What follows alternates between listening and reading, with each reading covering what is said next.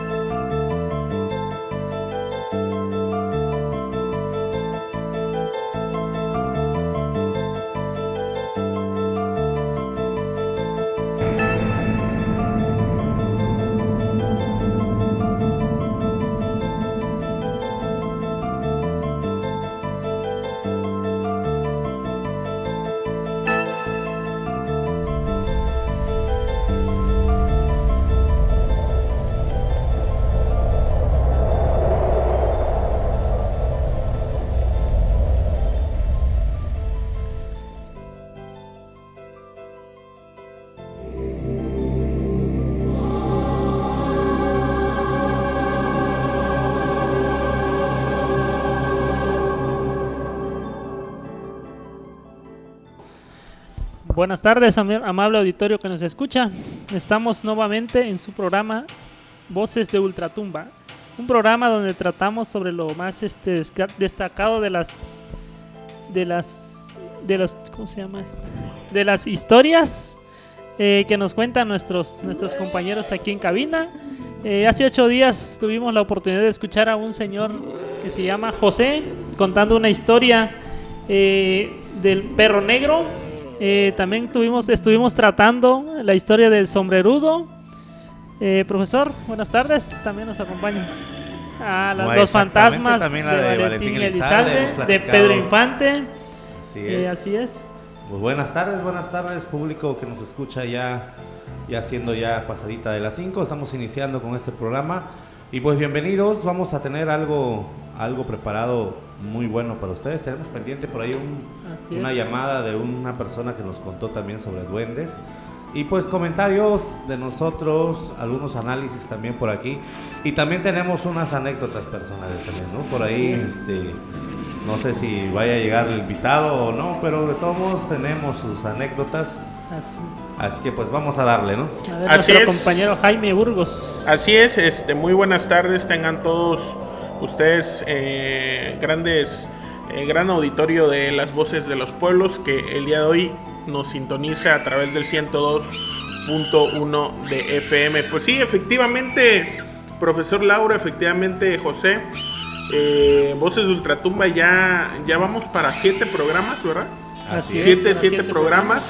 Eh, hasta el momento, eh, un programa que pues ha gustado más de uno. Hemos recibido muchos mensajes, muchas llamadas eh, de, personas que nos han escuchado y se han reflejado en alguna de estas historias. Y bueno, ese es uno de los objetivos de este programa, en el cual ustedes, amigos radioescuchas, que, que tengan alguna historia y la quieran compartir eh, a toda la gente que escucha este programa, pues están los micrófonos totalmente abiertos para ustedes. Eh, para esto, pues vamos a recordar los números en cabina. que son el 972 10 449 63 y 72 216 46. Hablando de los mensajes que hemos recibido en, en, los programas pasados, yo creo que uno de los mensajes que más, más me causó interés y creo que es uno de los que estamos trabajando ahorita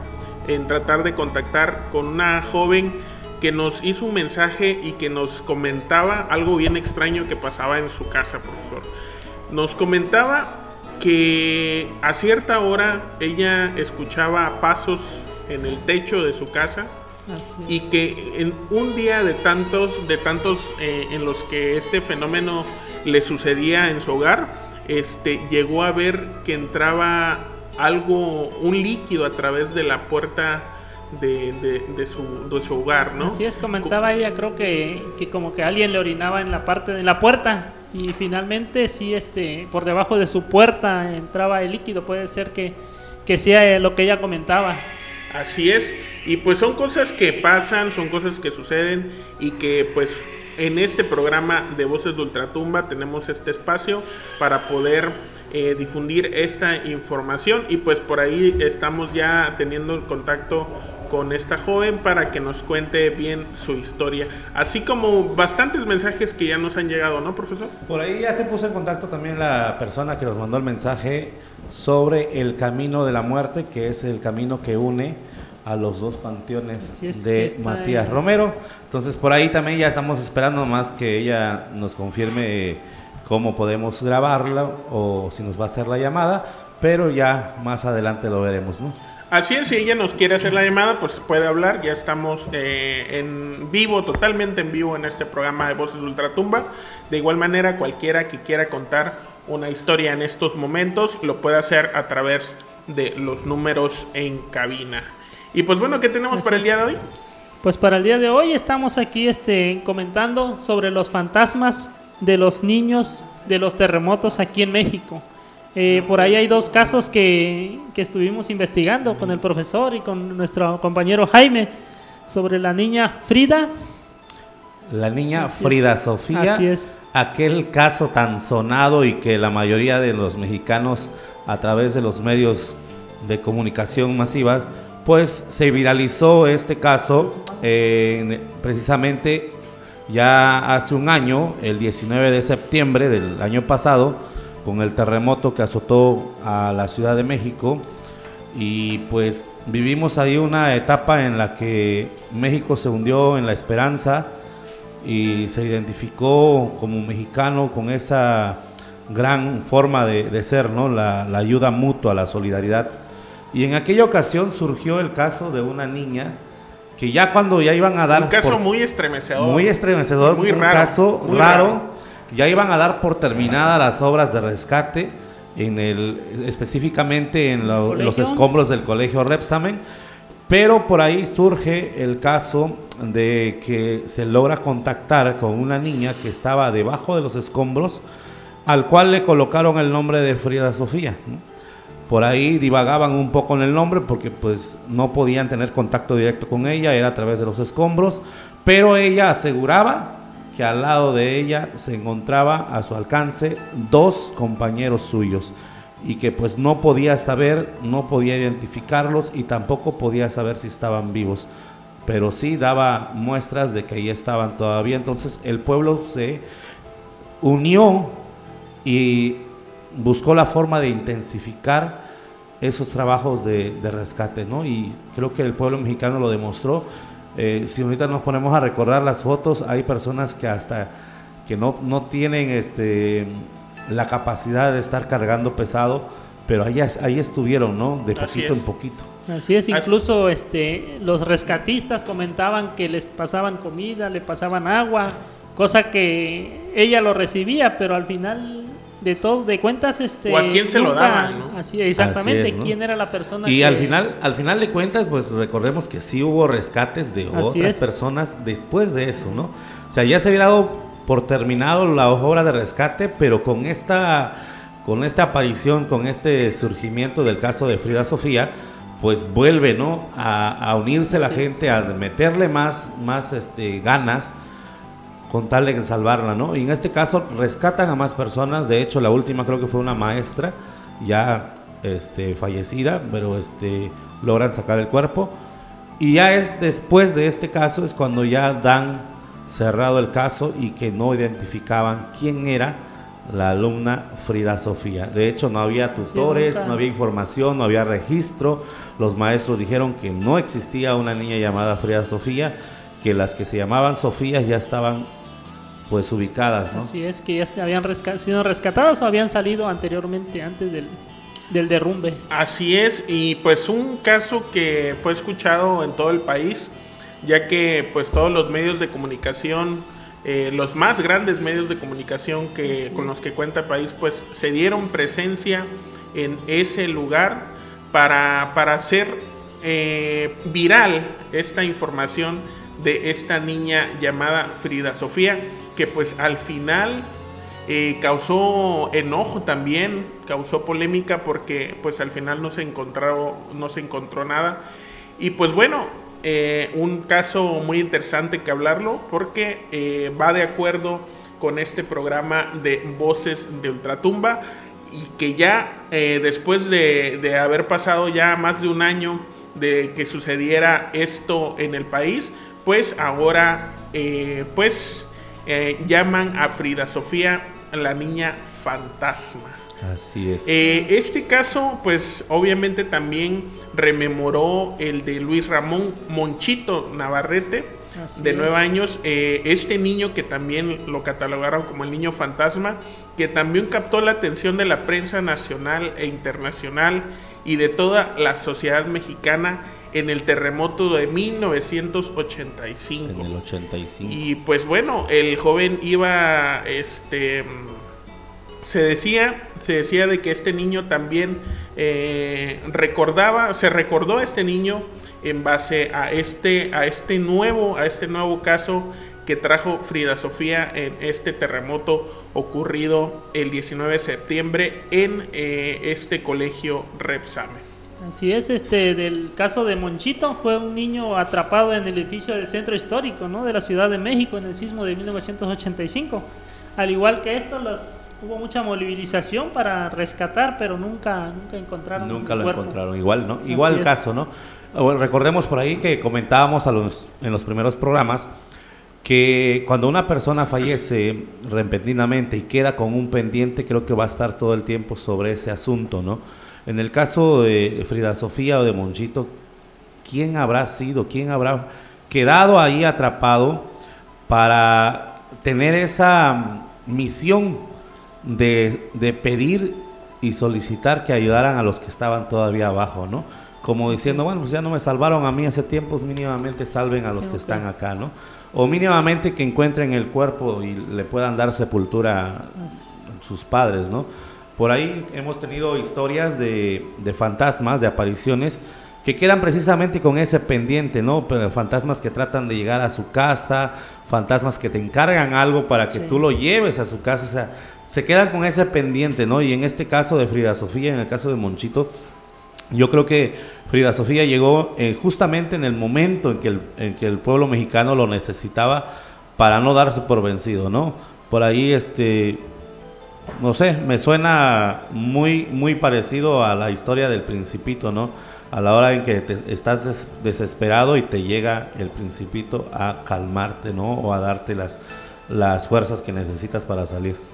Así es, y bueno, pues hablando de estos niños fantasmas, eh, profesor, pues también viene, eh, también José, viene a recordar, me viene a recordar esta leyenda de la tumba de Nachito, esta leyenda muy sonada eh, que surgió en el Panteón de Belén, que es un cementerio que está ubicado en la zona centro de Guadalajara, Jalisco, aunque este recinto fue clausurado en 1996, sigue siendo famoso debido a la gran cantidad de historias y leyendas que se encuentran en él. Y pues bueno, una de esas leyendas es la tumba de Nanchito, un niño que era hijo de la familia Torres Altamirano, Altamirano, perdón, y pues un niño aparentemente normal y a excepción que desde el primer día de nacido, profesor, mostró un pánico desmedido a la oscuridad, así como a los lugares cerrados para que pudiera descansar sus padres, abrían las puertas y ventanas y al final eh, y al final no y a falta de luz eléctrica iluminaban su habitación con velas. Se dice que unos pocos días después de haber cumplido el año de edad, una ráfaga de viento se coló por las ventanas abiertas apagando las velas, dejando a Nachito en total oscuridad. El pobre pequeño no pudo resistir el miedo, el terror de encontrarse en su habitación totalmente a oscuras y murió de un infarto. Muy interesante esta historia de Nachito. Su cadáver eh, pues fue sepultado en el Panteón de Belén en un entierro sencillo. Y pues bueno, esto no termina acá. Todos pensarán que hasta acá termina la historia de Nachito, pero no, lo que sigue fue lo realmente eh, escalofriante porque pues el encargado del panteón encuentra la tumba abierta y creyendo que habían intentado profanarla, devuelven la lápida a, su lugar por la mañana siguiente. Y pues bueno, pasa la noche y al otro día eh, vuelve, vuelve, vuelve a pasar eh, este, este cuidador de este panteón a la tumba de, de Nachito y pues la vuelve a encontrar nuevamente abierta. Y así se sucede por 10 días seguidos hasta que las autoridades del panteón se deciden a hablar con la familia Altamirano. Los padres del pequeño hablan de la extraña condición que su hijo sufría en vida y acordaron entonces sacar al niño de la tumba y ponerlo en alto en un ataúd cantera. Pues así recibiría directamente los rayos del sol y de la luna para no seguir teniendo miedo aún después de, muerto.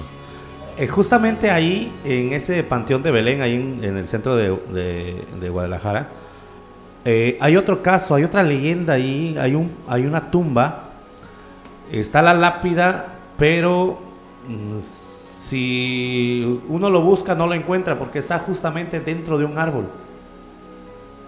La lápida quedó en medio y un árbol, haga de cuenta, que lo abrazó, ¿no? Que creció el árbol y lo tapó completamente, lo dejó encerrado dentro. Y por ahí cuentan los cuidadores del panteón que la leyenda dice que era un, ser sobrenatural el que atacaba en ese, en ese lugar, hasta que una persona logró clavarle una estaca. Y al clavarle la estaca, que lo, lo hizo tan fuerte, que lo atravesó y quedó enterrado en el, en el suelo.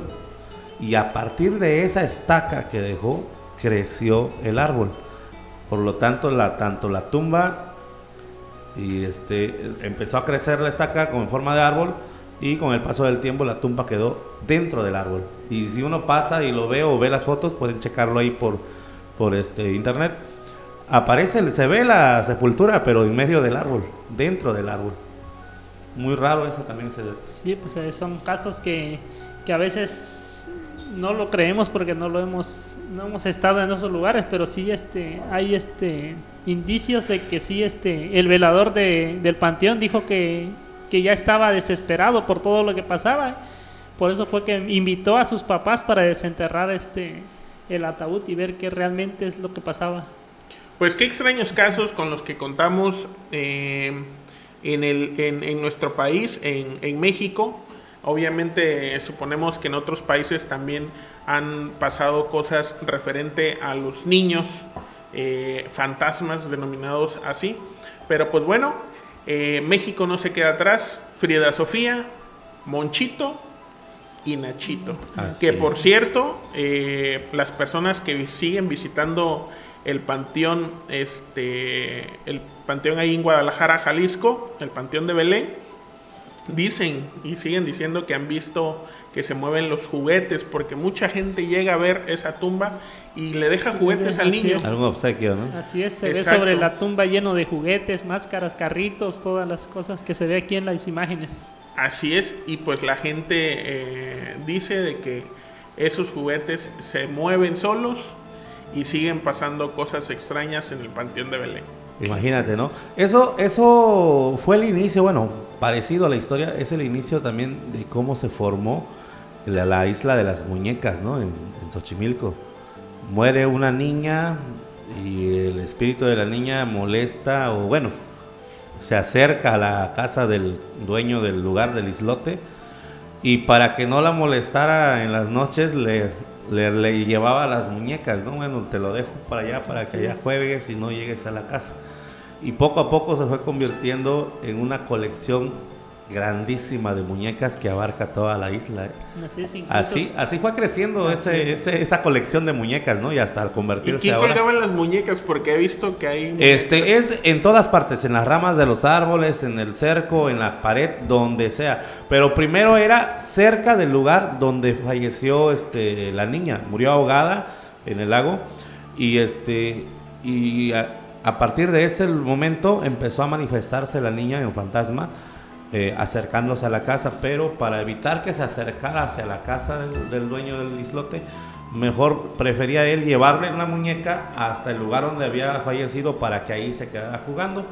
Pero poco a poco se fue, fue agregando más muñecas y pues con el espacio pues tuvo que ir avanzando un poco más. Y hoy pues los visitantes no están obligados a dejar una muñeca también, ¿no? Para que la niña siga jugando.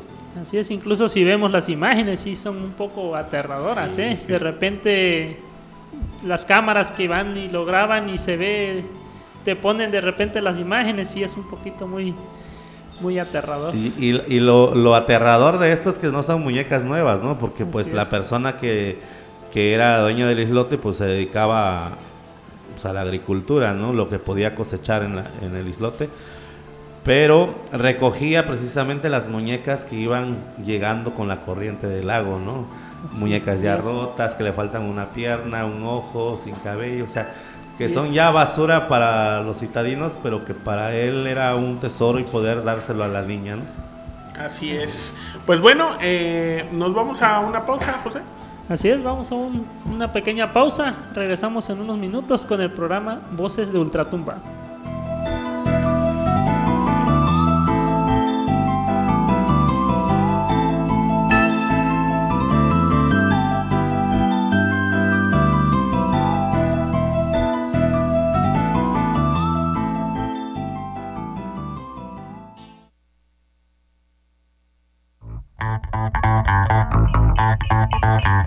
Estás en la frecuencia correcta 102.1 de FM, las voces de los pueblos. Escuchas las voces de los pueblos. 102.1 de FM. Ubicados en Avenida Primero de Mayo, número 1204, Colonia Rincón Viejo Norte, Santa María Petapa. Teléfonos 72 216 46. Mensajes de texto y WhatsApp 972 104 49 63.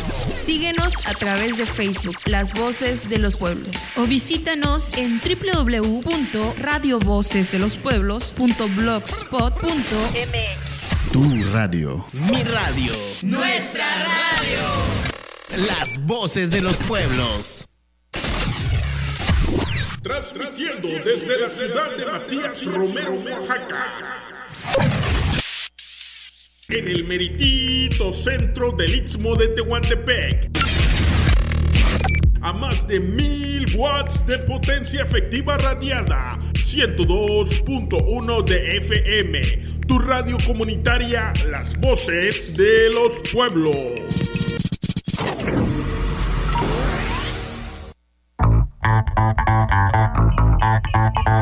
Estás en la frecuencia correcta 102.1 de FM, Las Voces de los Pueblos. Trenes, rieles, durmientes y grava junto con el nacimiento de una gran ciudad. Una sola estación en el centro del istmo de Tehuantepec. 102.1 de FM, las voces de los pueblos. ¡Vámonos!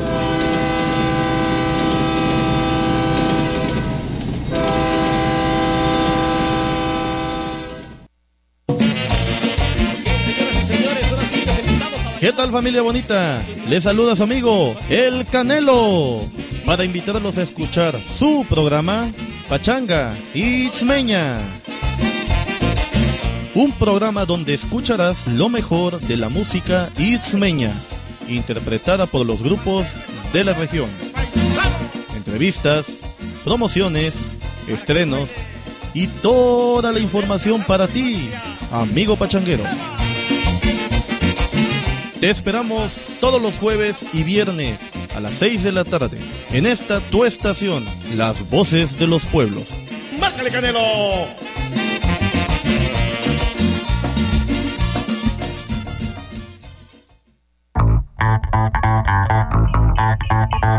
Estás en la frecuencia correcta 102.1 de FM, Las Voces de los Pueblos.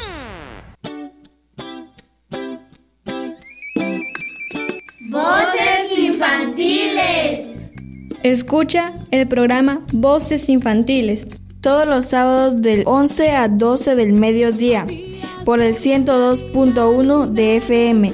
Tu radio, las voces de los pueblos. Voces infantiles. Y la luna, niña feliz, siempre era. Manda tus mensajes de texto al celular 972 10 4 49 63 y llámanos al teléfono 72 2 16 46.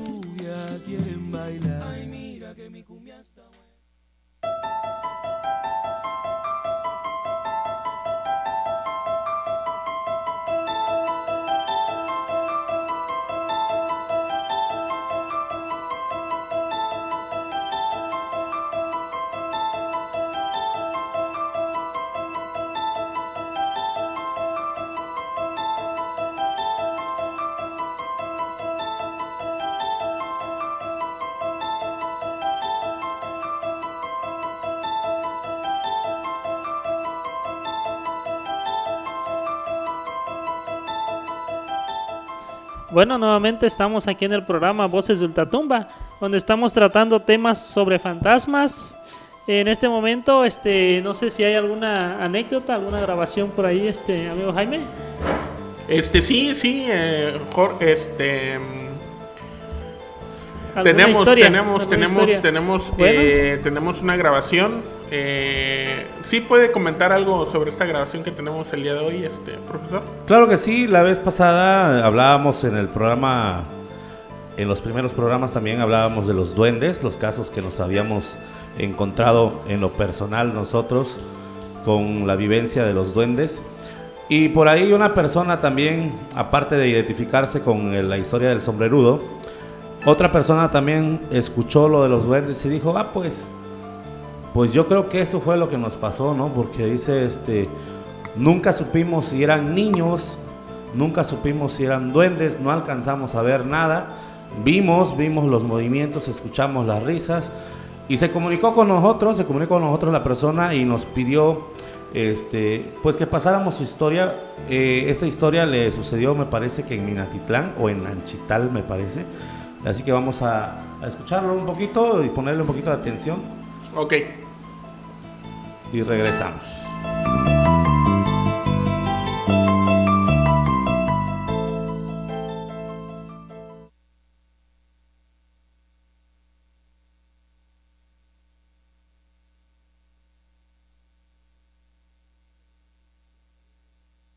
Sí, este, miren, este, quiero relatarles una experiencia sobre estos casos que no son muy naturales, son, podríamos decir, sobrenaturales.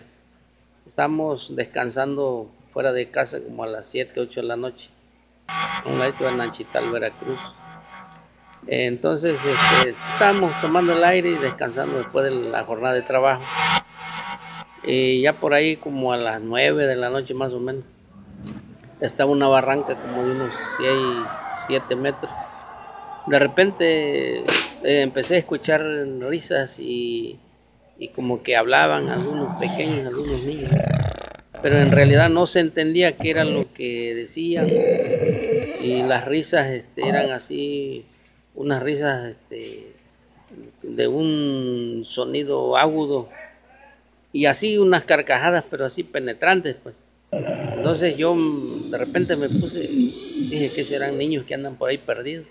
Me senté en la hamaca y ya me puse así en, eh, a un modo de poder escuchar bien. Pero cuando yo me senté ya de manera bien para escuchar bien y detectar si eran niños, eh, pude observar que ahí no, no podrían andar niños porque había, había monte, estaba montoso, estaba cubierto de maleza, de espina, de vidrio. Entonces, este, un buen rato ahí, como unos 20 minutos. Entonces ya después de eso yo ya eh, me metí para adentro, hacia la casa. No comenté nada con la familia para no darles, o sea, que temer o no meterles miedo y al rato volví a salir para ver si escuchaba yo ese, ese, ruido, esa risa, esas pláticas. Pero ya no, ya no escuché nada, absolutamente nada. Desaparecieron las risas y las pláticas de estos pequeños, que podríamos llamar así. Bueno, todos podemos pensar que son espíritus malignos, diabólicos, que pues, rondan en lugares oscuros, solitarios. Y eso es lo que yo pude palpar.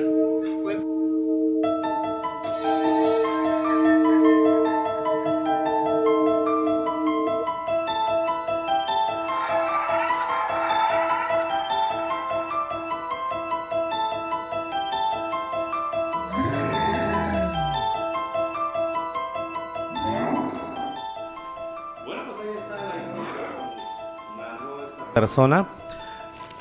¿Les ha pasado?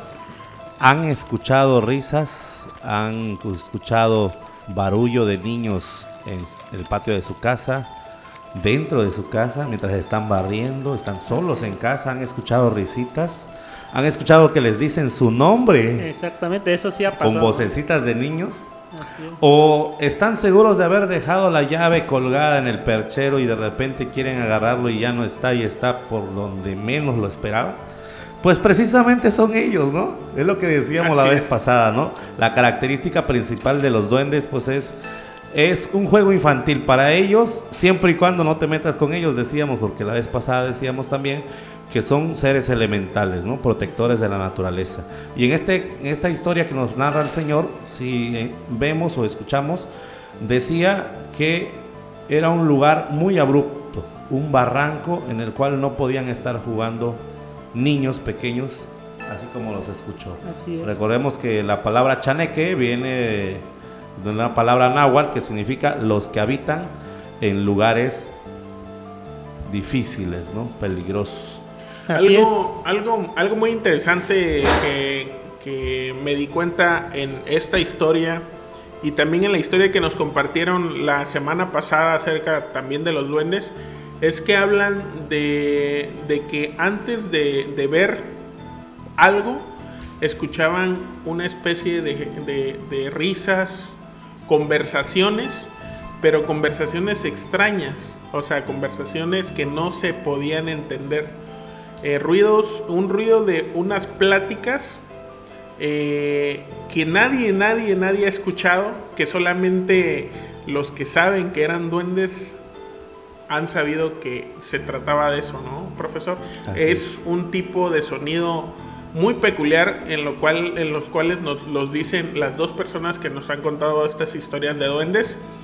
Y pues que quién quisiera quién quisiera algún día escuchar ese sonido en algún lugar desconocido.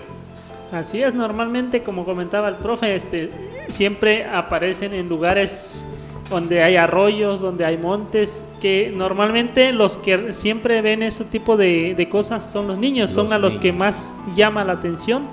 Por ahí hay muchas historias, ojalá haya personas que nos estén escuchando y manden sus historias eh, como dijimos hace rato. ¿A ustedes les eh, han pasado, queridos amigos redescuchas? ¿Les ha pasado? ¿Han escuchado algo de esto? Matías Romero ha tenido experiencias con duendes o alguna de sus colonias. Por ejemplo, las que están alrededor, las que están cerca del río, está Septune, está aquí Rincón Viejo. Acá tendremos historias de duendes. Así es, Ojalá que aquí sí, sí, en- nos llamen y nos comenten. En algunas colonias yo pienso que sí, porque la mayoría de las de los alrededores son potreros, son este, son lugares donde había y por y sí hay arroyos todavía. Eh, pues espero que nos estén escuchando y nos manden sus audios al 972 104 4963 o como dijeron si pueden hacernos una llamada al 72 216 46 y contarnos sus historias o ponernos de acuerdo para grabar este Su historia. su historia. Ah, Hablando de niños, saludos ahí al niño Carlos. Dicen ahí saludos al niño Carlos porque se portó bien. Felicidades al chamaco por haberse portado bien. Y pues si no se porta bien, ya saben, hay chaneques por ahí para obligarlo. Ah, no es cierto, ¿no? Pero, bueno, saludos a la persona que mandó el mensaje y se reportó. Y dice también por acá otro saludo. Saludos al profesor Marcial de parte de Chelly. eh, que nos está escuchando. No nos dijo dónde. No nos dijo dónde, Jaime. ¿No dijo de Este, dónde nos llamaba? No. ¿No? Si, si, si no, no me confundo, es el profesor Marcial de la Escuela Hidalgo. El profesor Eh, son- Hernández. Exacto. Él vive eh, en la Oaxaqueña. No. Vive en los Robles Poniente. Poniente. Robles Robles Poniente. Poniente. Bueno, Poniente, entonces ¿no? saludos a la, a la persona que se comunicó a- de parte de, de Cheli. Saludos listos para el niño Carlos y para el profesor Marcial allá en Robles Poniente. Un gran saludo al profesor Marcial, que por cierto, este tiene muchas historias el profesor Marcial.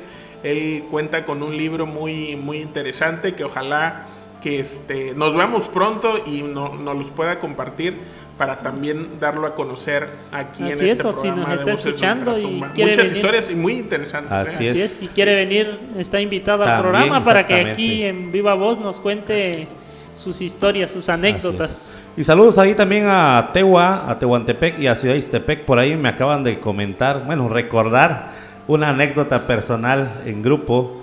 Estábamos precisamente en un movimiento estudiantil.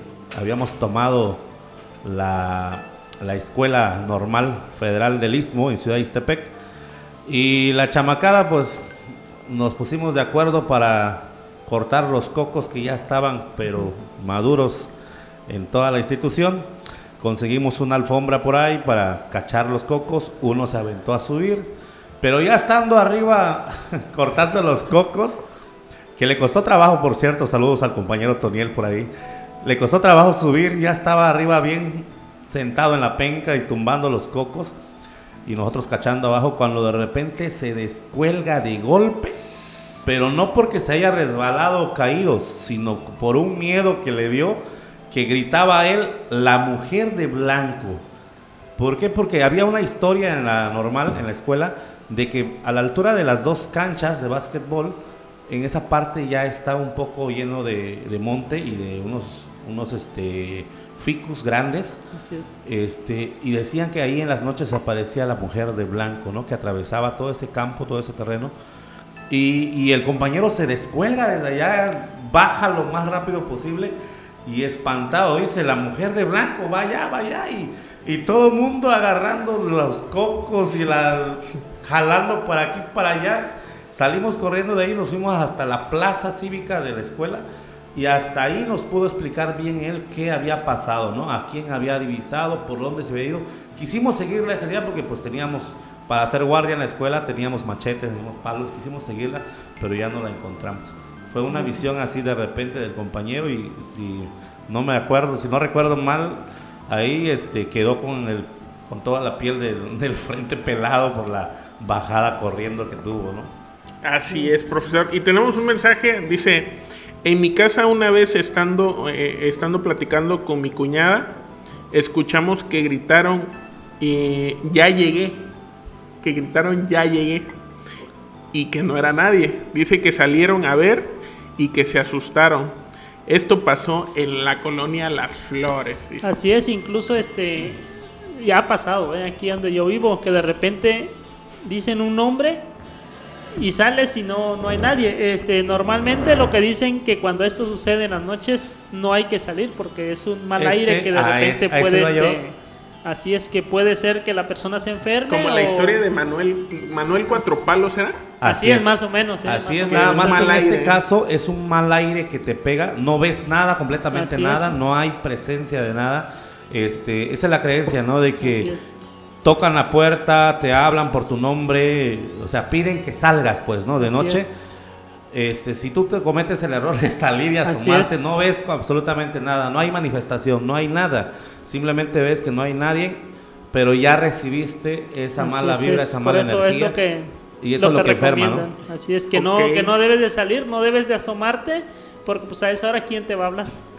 son cosas Otro mensaje que nos llega aquí dice, Jaime relata eh, que en la colonia El Llanito hace unos meses se reportó que en, la, que en una casa se tiraban piedras. Desde lo desde qué desde los llanos desde el llano yo creo de la antigua antena de radio eh, se reportó a la policía y ellos fueron testigos de que se estaban aventando piedras efectivamente persiguieron a los implicados pero iban hacia donde salían las piedras eh, resulta que a esa hora eh, estaban del otro lado y que solamente se veía que se movía la maleza. O sea, nunca vieron quién tiraba las piedras. Nunca encontraron quiénes fueron, pero solo lo hacían de noche. Una señora que resultó herida, eh, ahí que esto pasó en el llanito, dice que se comentó, que ella comentó que eran chaneques,